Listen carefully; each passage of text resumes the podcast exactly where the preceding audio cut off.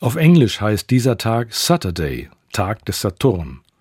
Die deutsche Bezeichnung Samstag leitet sich vom jüdischen Sabbat ab. Der Name Sonnabend belässt es bei dem formalen Hinweis auf den Abend vor dem Sonntag. Der römische Gott Saturn war in der antiken Mythologie ein kinderfressendes Ungeheuer und trug dämonische Züge. Sie erzeugen zugleich Faszination und Grauen, zeigen ungeheure Macht und ebenso unheimliche Gewalt. Der saturnische Schlaf bringt uns das Fürchten bei. Solche Nächte machen darauf aufmerksam, dass in allen menschlichen Dingen auch ein dunkles Geheimnis wohnt. Wir beherrschen es nicht. Und dafür brauchen wir Gottes Beistand.